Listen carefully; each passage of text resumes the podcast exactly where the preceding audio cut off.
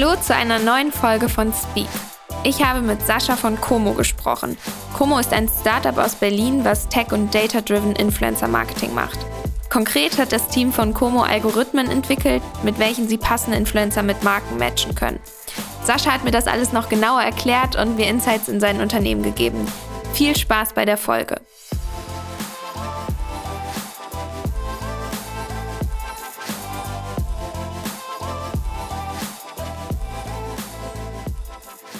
Hallo Sascha, ich heiße dich herzlich willkommen zu Speak, unserem Q Summit Podcast. Schön, dass du dabei bist. Hallo Nele, schön dich kennenzulernen. Schön da zu sein. Sascha, du bist Co-Founder und Geschäftsführer bei Como. Como macht Tech- und Data-Driven Influencer Marketing.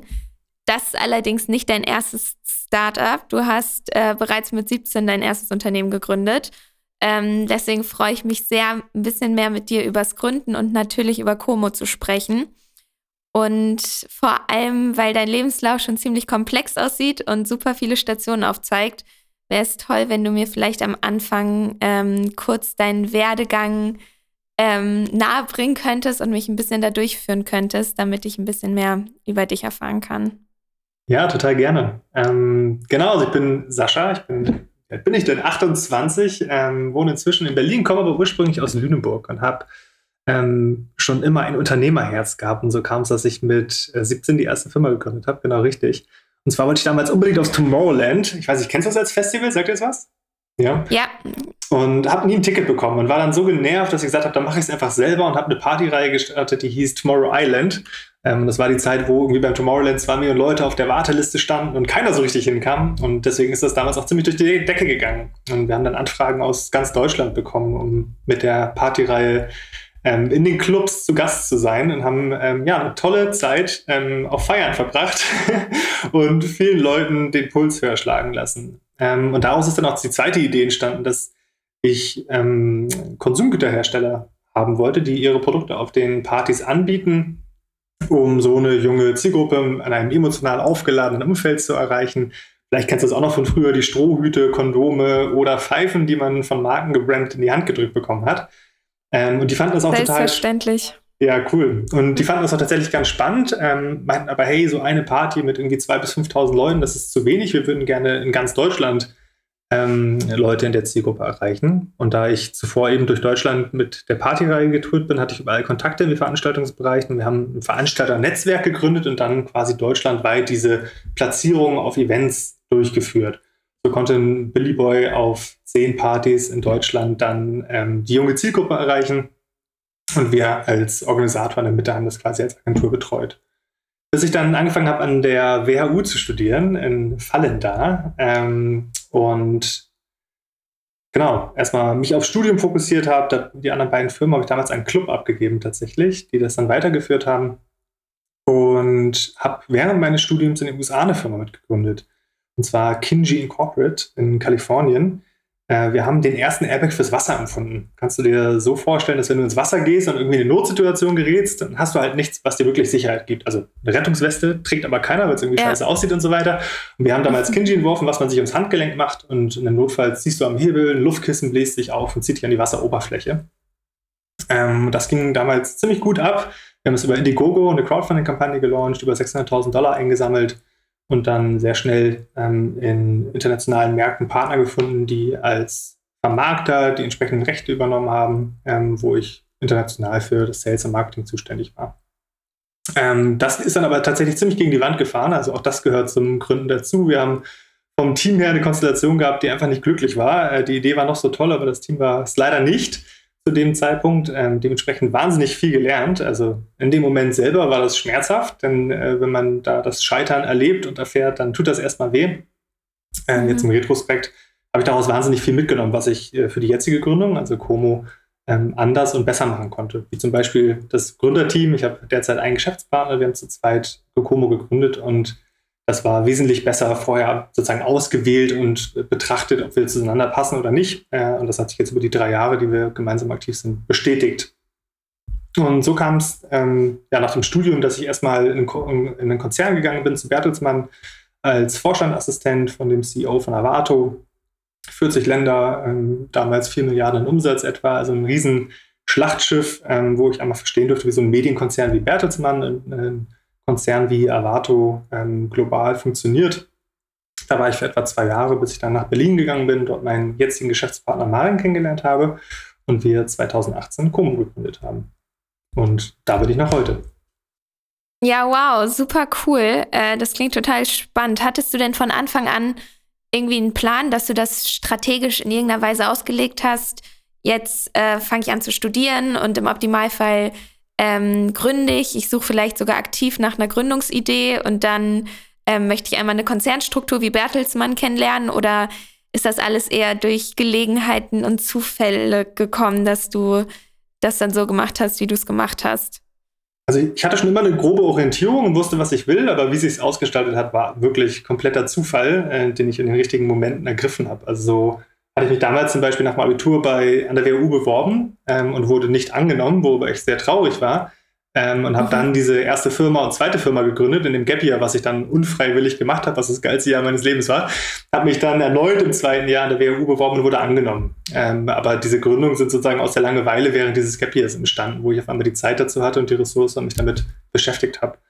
Ähm, genauso Bertelsmann, ich hatte eigentlich nach der WU ähm, bei Google schon unterschrieben in, in Dublin ähm, und war dann auf dem Recruiting-Event von Bertelsmann, das heißt Talent Meets Bertelsmann, kann ich wahnsinnig empfehlen ähm, für sowohl die Erfahrung als auch den Einblick und das Netzwerk, was man da bekommt. Ähm, und dort präsentierst du quasi deine erarbeiteten Case Studies vor dem gesamten Bertelsmann-Vorstand. Ähm, wir haben damals in der Gruppe den ersten Platz gemacht und einer der Vorstände kam eben auf mich zu und meinte, hey, ähm, dich möchte ich gerne haben. Kannst du dir vorstellen, nach Gütersloh zu kommen? Äh, da ist die erste Antwort erstmal nein, aber als ich dann äh, gehört habe, worum es genau geht, ähm, konnte ich gar nicht nein sagen und bin nach Gütersloh gezogen. So auch da sozusagen ein Zufall, bis es dann nach Berlin ging. Ich wusste, ich möchte gerne was gründen, aber hatte weder die Idee noch den Geschäftspartner und dann auch durch Zufall auf meinen jetzigen Geschäftspartner Maren gestoßen bin und es zu Promo kam. Okay, Sascha, du hast ähm, dein Studium an der WHU gemacht. Ähm, Gab es dafür einen besonderen Grund, dass du die WHU als ähm, Bachelor-Uni sozusagen ausgewählt hast? Ähm, oder hast du dich da irgendwie primär wegen des Rankings orientiert? Ähm, nee, es gab tatsächlich verschiedene Gründe, warum ich mich ganz bewusst für die WHU entschieden habe. Also Mannheim stand damals tatsächlich auch auf meiner Shortlist neben weiteren Universitäten. Das waren dann verschiedene Gründe. Zum einen ähm, das Entrepreneurial Mindset und auch die Einblicke in das Unternehmertum, was man an der Uni vermittelt bekommt. Ähm, einhergeht mit dem Netzwerk, was gerade in Deutschland sehr stark ist und auch inzwischen international sehr stark wächst. Das war für mich sehr reizvoll. Und ich war dann einmal beim Tag der offenen Tür vor Ort, wo ich die Menschen vor Ort kennengelernt habe, das Campusleben, was sich alles irgendwie rund um diesen sehr beschaulichen Burgplatz in Fallender abspielt. Und so waren es am Ende die Menschen, die Schule, die vermittelt wird, ähm, das einhergehende Netzwerk und die Möglichkeiten, die sich daraus ergeben, die mich nach Fallender getrieben haben. Okay, sehr, sehr spannend. Vielen, vielen Dank. Ähm, hattest du denn, wenn wir uns jetzt mal in die Richtung Influencer-Marketing vortasten, ähm, bei Bertelsmann nach äh, deinem Studium schon irg in irgendeiner Weise Berührungspunkte mit Influencer-Marketing? Oder wie bist du so das erste Mal darauf aufmerksam geworden, ähm, sodass du vielleicht da auch er erste Potenziale erkannt hast? Mhm.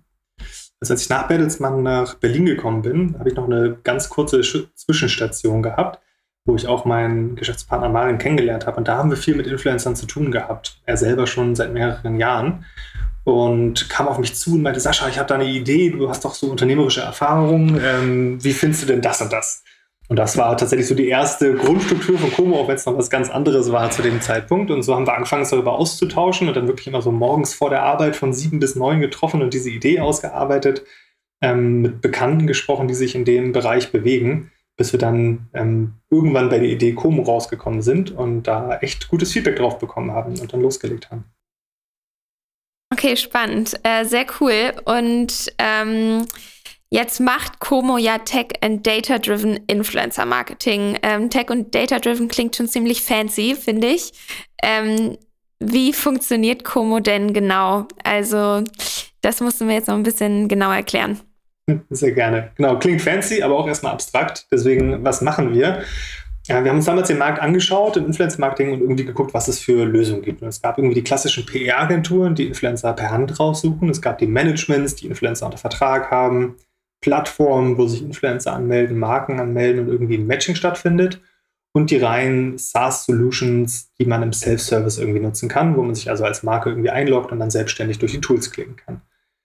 Und wir haben uns immer gefragt, warum schauen diese Marken nicht zuerst, welche Influencer bereits jeden Tag mit ihrer Marke in Interaktion treten? So eine Marke wie Nike, die auf ihrem größten Kanal 100 Millionen Follower haben. Warum gucken die nicht, wer diese 100 Millionen Follower sind? Oder die eine Million Leute, die jeden Tag mit der Marke in Interaktion treten, indem sie liken, kommentieren, die Hashtags benutzen. Und so haben wir angefangen, Algorithmen zu bauen, um Personen basierend auf ihren Interessen und Interaktionen im Social-Media-Bereich zu identifizieren und waren in der Lage, Marken mit ihren Fans zusammenzubringen. Also, hey Nike, hier sind die 1000 Sneakerheads oder Sneaker-Fans, die eh schon jeden Tag mit deiner Marke interagieren und sich einen Keks freuen werden, wenn du sie anschreibst und anfragst für eine Kooperation.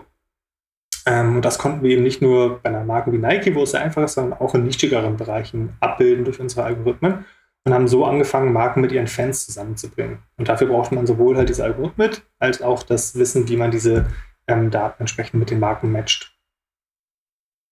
Okay, das heißt, ähm, ihr seid dann ganz grundsätzlich erstmal überzeugt von der Influencer-Idee oder dem Influencer-Konzept und seid wahrscheinlich kann man das auch mit ähm, Daten belegen, dass Influencer wertstiftend für Marken sind und dass diese gesamte Influencer-Welt kein kurzfristiges Phänomen ist, sondern ähm, dass sich vielleicht sogar jetzt schon langfristig etabliert hat. Ähm, ist das so? Also so habt ihr das habt ihr Como mit der Überzeugung gegründet, dass Influencer ähm, erstmal nicht aus der Marketingwelt wegzudenken sind? Äh, ja, definitiv. Also aus meiner Sicht gab es Influencer eigentlich schon immer. Damals waren das die Superstars, von denen man in der Bravo oder in irgendwelchen anderen Zeitschriften gelesen hat, die man im Zweifel auch im Fernsehen gesehen hat, ähm, die in Nachrichten und den Tageszeitungen irgendwie ihre Meinung oder Empfehlung ausgesprochen haben. Heute sind es eben mehrere und kleinere, nischenfokussiertere sich auf Social-Media-Plattformen bewegen. Und ähm, ich glaube, dass es nicht mehr wegzudenken ist. Also im Moment natürlich dominant auf YouTube, Instagram, TikTok, ähm, aber auch jüngere Social-Media-Plattformen zeigen direkt, dass Creators ähm, eine Riesenrolle spielen, um die, Wachstum, die, die Plattform äh, selbst zum Wachsen zu bringen und entsprechend die Konsumenten zu erreichen. Und so, ja, glaube ich, dass das Thema Influencer, die Identifikation von Influencern, als auch die Aktivierung und das ganze Thema Reporting, Messung und Erfolgsmessung relevant sind und immer relevanter werden. Und das sind auch genau die drei Themenfelder, in denen wir markendominant unterstützen. Okay. Ähm, ja, das klingt relativ äh, straightforward eigentlich und ähm, wirkt, wenn man jetzt das Konzept von Como irgendwie kennt, eigentlich ein bisschen absurd, dass man vorher sich nur aus dem Bauchgefühl vielleicht sogar mit Influencern beschäftigt hat und da versucht hat, äh, passende Influencer für sein Unternehmen zu finden. Ähm, da ist dieser Data-Driven Ansatz auf jeden Fall schon einfach ein bisschen rationaler oder scheint, scheint irgendwie passender zu sein. Ähm, total, total cool. Ähm, jetzt kommen mir viele, also Influencer-Kampagnen, wenn ich darüber nachdenke, ähm, die mir in den Kopf kommen, sind dann häufig sehr kurzfristig angelegt. Also dabei handelt es sich dann irgendwie so um eine Kooperation von einem großen Influencer mit irgendwie einer großen Marke? Ist das ähm, das, was schon das Ziel ist, auch von, von solchen Matchings von Influencern und ähm, Unternehmen? Oder geht es darum, dass man auch langfristige Kooperationen irgendwie bildet? Oder ist das super individuell?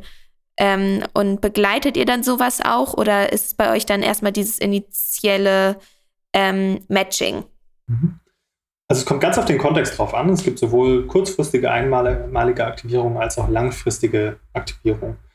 Como als Name kommt von Community Mobilization. Also wir haben von vornherein den Gedanken gehabt, wie schaffen wir es, Communities rund um Marken zu mobilisieren und diese auch langfristig zu aktivieren. Deswegen ist eine Alleinstellung, die wir haben, dass wir Partner wirklich dabei unterstützen, Influencer-Aktivitäten langfristig aufzusetzen und so wirklich always on mit den Influencern authentisch über Zeit ähm, die entsprechende Zielgruppe zu erreichen und wegzugehen von diesem sehr kurzfristigen, einmaligen, hier hast du Geld, hier hast du ein Produkt und fertig, hinzu, wie schaffen wir es, diesen Influencer wirklich langfristig an die Marke zu binden ähm, und eine Beziehung aufzubauen, sodass ja, die Werbung für uns als Marke langfristig authentisch ist. Und das machen wir für verschiedene Marken, sehr große Marken und das sowohl international als auch national, ähm, was wirklich gut für die Marken klappt.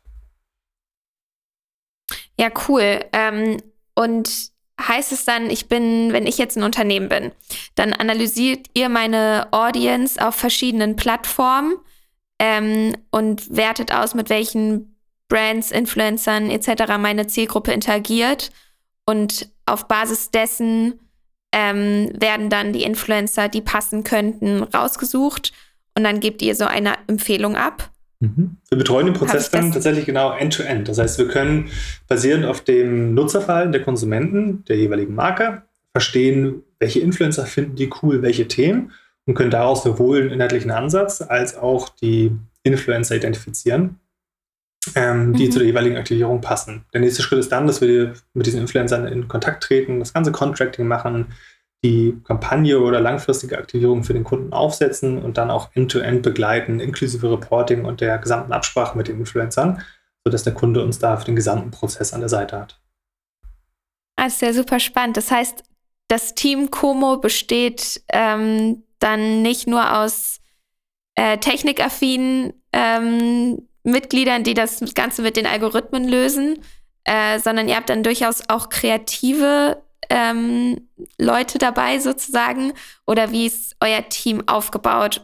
Und ist das, oder habt ihr irgendwie so einen Ansatz, dass ihr sucht, äh, sagt, wir suchen irgendwie, ähm, versuchen das so zu mixen, dass wir Kreativität und Technikaffinität zusammenbringen? Oder gibt es da irgendwie eine Strategie oder ist es eher so, wie es kommt? Nein, da gibt es eine Strategie. Also wir wissen sehr genau, wen wir suchen und auch warum wir sie suchen. Das ist tatsächlich eine bunte Mischung. Also am Zentrum, und das ist die Basis, steht die Tech und die daraus abgeleitete Algorithmik und Daten, die uns zur Verfügung stehen für alle Prozesse und Analysen als auch Aktivierungen, die wir für Kunden machen. Das ist irgendwie zum einen das Tech-Team, also Programmierer, als auch Datenanalysten, ähm, die mit den entsprechenden Daten so umgehen, dass sich daraus irgendwie Insights ergeben. Ähm, ab da übernimmt oft das operative Team, ähm, die, den, die dann die Kampagnen für den Kunden umsetzen, mit den Tools arbeiten und auch solche Themen wie eine Kreation mit begleiten. Also wenn es einen kreativen Anteil darin gibt, dann ist das auch das Team, was sich damit auseinandersetzt, wie diese Ideen konkret aussehen können und die dem Kunden vorschlägt. Und da gibt es einmal die Juniors, die wirklich sich darum kümmern, dass diese Kampagnen umgesetzt werden, als auch die ähm, ja, Teamleads, die diese operativen Teams auf Kunden dann wirklich managen und das end-to-end -End begleiten. Daneben gibt es Business Development Team, da sitzt auch tatsächlich ein Ex-Mannheimer, der Karl, ähm, über den ich auch ah, cool. die hinbekommen habe, der sich wirklich darum kümmert, dass die Prozesse in den verschiedenen Bereichen ähm, entsprechender Organisationen mitwachsen. Und ähm, es gibt quasi das Vertriebs- und Marketing-Team, die sich um die Neukundenakquise und Kundenbindung kümmern. Neben den administrativen Themen wie Finance, HR und so weiter, die die Basics der Unternehmensführung quasi machen, ähm, genau, das sind so die verschiedenen Bereiche, die das Schiff nach vorne bringen, wo wir auch tatsächlich äh, überall Leute suchen. Also wenn es ähm, in Mannheim Leute gibt, die sich für das Thema Influencer-Marketing und ein stark wachsendes Unternehmen Bereich interessieren, sehr gerne in Kontakt treten. Ähm, ein wirklich spannender, sehr schnell wachsender Markt mit vielen Möglichkeiten, die wir bieten können. Ja, das ist mit Sicherheit spannend für den einen oder anderen. Äh, das ist total gute Info. Ähm, das heißt, wie groß ist euer Team jetzt gerade aktuell? Wir sind jetzt knapp 40 Leute. Ah, wow, das ist schon echt groß. Äh, ziemlich cool. Ähm, wie ist es denn, wenn ihr jetzt Influencer ausgesucht habt? Werden die irgendwie individuell nochmal bewertet oder habt ihr dann so eine Art äh, Kriterien, an denen, an, ja, anhand derer ihr dann nochmal die Influencer individuell bewertet? Weil ich habe immer so ein bisschen das Gefühl, es muss doch so eine Art Risiko geben, dass ein Influencer sich in eine gewisse Richtung entwickelt, die nicht mehr zu der Marke passt oder vielleicht Aussagen tätigt oder andere Kooperationen eingeht, die einfach widersprüchlich sind mit dem, was man ursprünglich erreichen wollte mit diesem Influencer. Ähm, wird ein solches Risiko in irgendeiner Weise mit einberechnet? Ähm, also einfach so dieses Risiko, dass der Influencer ja am Ende des Tages doch eine individuelle Person ist, die nicht unbedingt kontrollierbar ist. Absolut. Also das große Stichwort ist Brand Safety, was du ansprichst, und das ist ein Riesenthema. Ähm, und in der Auswahl der Influencer gibt es zwei Ebenen, nach denen wir diese prüfen. Das ist einmal die quantitative Ebene, also erstmal die ganzen KPIs, erreicht die Zielgruppe, die ich haben will, in dem richtigen Alter, mit dem richtigen Geschlecht, in der richtigen Region, ähm, mit der richtigen Engagement Rate, der richtigen Größe und so weiter. Wenn diese ganzen qualitativen, qualitativen Faktoren stimmig sind, schaue ich mir die qualitativen Faktoren an. Das ist, hat dieser Influencer schon mal, schon mal sich mit Themen identifiziert, für die ich als Marke nicht stehen möchte. Das kann ich über Keyword Searches rausfinden. Also hat er schon mal mit Marken zusammengearbeitet, die vielleicht Wettbewerber sind oder mit denen ich nichts zu tun haben möchte? Hat er schon mal bestimmte Keywords benutzt, politischer Art oder inhaltlicher Art, mit denen ich mich nicht als Marke identifizieren möchte? Sodass sichergestellt ist, dass bis, bis heute der Influencer brand safe ist und eine Kooperation in Frage kommt. Dennoch, Faktor Mensch bleibt bestehen. So kann es sein, dass der Influencer auch während der Kooperation Sachen sagen, mit denen sich die Marke absolut nicht identifizieren möchte, kann, will, sodass es wichtig ist, da einen Plan zu haben, wie damit umgegangen werden kann. In der Regel haben wir für die Partner, bei denen es eine hohe Relevanz hat, bestimmte Brand Safety Pläne bereits aufgestellt, sodass wir wissen, hey, wenn es zu diesem Fall kommen sollte, wenn es einen Shitstorm geben sollte, ist das der Prozess, nachdem wir ähm, in Aktion treten, genau wissen, wer was wann zu teilen hat, auf welchem Kanal, um da schnellstmöglich entgegenzuwirken. Das ist einfach ein Faktor, den man nicht ausschließen kann, auf den man aber vorbereitet sein sollte. Ah, alles klar, okay. Und diese quantitativen und qualitativen Analysen, ähm, führt ihr die auch mit Hilfe von Algorithmen durch? Oder ist das dann tatsächlich irgendwie manuelles, ähm, menschliches Tun? Äh, nee, das ist tatsächlich alles automatisiert. Ähm, das heißt, sowohl die KPIs als auch die qualitativen Themen lassen sich ähm, über unsere Tools abbilden. Das Einzige, wo Menschen mal drauf gucken muss, ist wirklich die Bildqualität und ob ein Content Fit zu der jeweiligen Marke gegeben ist. Es gibt einfach noch keine Maschinen oder Algorithmen, die schlau genug sind, um Bilder eindeutig einem Brand-Style zum Beispiel zuzuordnen. Da braucht es dann doch das menschliche Auge. Okay, spannend, richtig cool. Ähm, was ist denn deine Beobachtung von Influencer-Marketing im Zeichen von Corona? Ähm, haben sich Marketingbudgets irgendwie signifikant verschoben? Kann man da schon so eine Art Trend sehen vielleicht? Ähm, oder ist das mehr oder weniger stabil geblieben? Also nach einer anfänglichen Unsicherheit, die aber im gesamten Markt zu spüren war, ähm, gibt es inzwischen wieder viel Selbstbewusstsein, gerade was das Thema ähm, Online, E-Commerce etc. betrifft, sodass wir ganz stark sehen, dass für viele Marken das Thema Online, ähm, Shopping, E-Commerce ähm, und dadurch auch digitales Marketing von noch höherer Relevanz geworden sind und sie sich deshalb um Themen wie Influencer und Social ähm, vermehrt kümmern und darauf fokussieren und dementsprechend auch früher oder später bei uns landen mit Fragestellungen, wie wir sie potenziell unterstützen können. Also definitiv ein Anstieg äh, in der Nachfrage, ähm, den ich auch ja, nachhaltig so sehe. Okay, spannend. Ähm, ich habe mir auch überlegt, ich weiß nicht, ob das ein komischer Gedanke ist, aber kann man vielleicht auch sagen, okay, Influencer schaffen ja nun mal so eine stabile Community. Ähm, Como ist auch Community mobilisieren. Ähm, ist, ist es vielleicht auch gerade jetzt in dieser Zeit vielleicht sogar unfassbar wichtig für Unternehmen, äh, diese Community aufrechtzuerhalten, stabil zu behalten, gerade wo viel jetzt online stattfindet und man irgendwie versuchen muss, präsent zu bleiben und das nun einfach ähm, über Influencer aktuell super gut funktionieren kann? Äh, ja, total. Also ich bin bei solchen Themen immer ein Freund von ganz einfacher Logik. Das heißt, wenn man sich den Markt einmal anschaut, dann gab es ähm, vor Corona Events, wo die Marken mit ihren Communities in Interaktion getreten sind und irgendwie durch ein Branding präsent waren. Es gab die Out-of-Home-Werbung, die äh, allgegenwärtig die jungen Zielgruppen erreicht hat und sie berührt hat.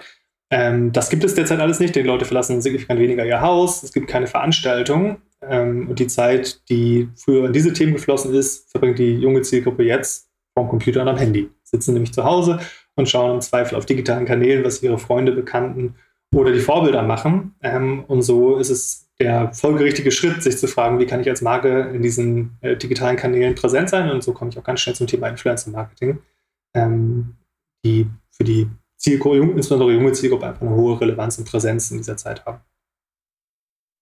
Ja, cool. Das klingt auf jeden Fall sehr schlüssig. Ähm, wie ist das denn? Wie ist dein Eindruck? Haben viele Unternehmen ähm, Influencer-Marketing schon in seiner Fülle irgendwie ausgenutzt oder ähm, hast du das Gefühl, es ist noch nicht so weit durchgedrungen, wie es könnte, also wie es dem Potenzial sozusagen entsprechen würde?